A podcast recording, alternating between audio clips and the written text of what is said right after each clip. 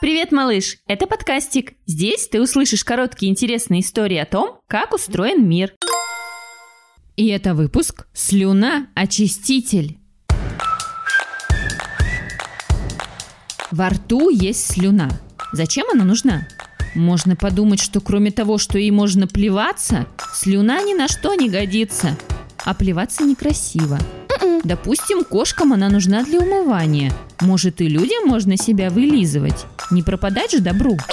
У слюны важное предназначение. Она вырабатывается во рту специально, особыми железами. Не путайте с железом.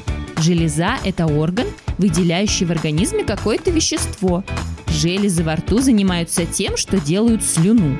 А нужна она вот для чего. Во рту должно быть все время влажно и чисто. Влажно, чтобы не пересыхало горло. Можно было разговаривать.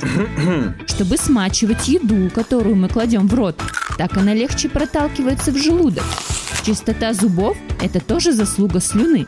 Она обладает бактерицидными свойствами, то есть не дает вредным бактериям, разрушающим зубы, размножаться во рту. Отчасти поэтому и вылизываются кошки. Мыться водой они не любят.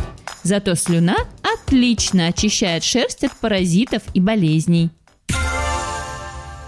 Слушайте сами и включайте своим детям бесплатные аудиоистории о том, как устроен мир. Вбивайте в интернет-поисковик слово «подкастик». Будет весело и интересно.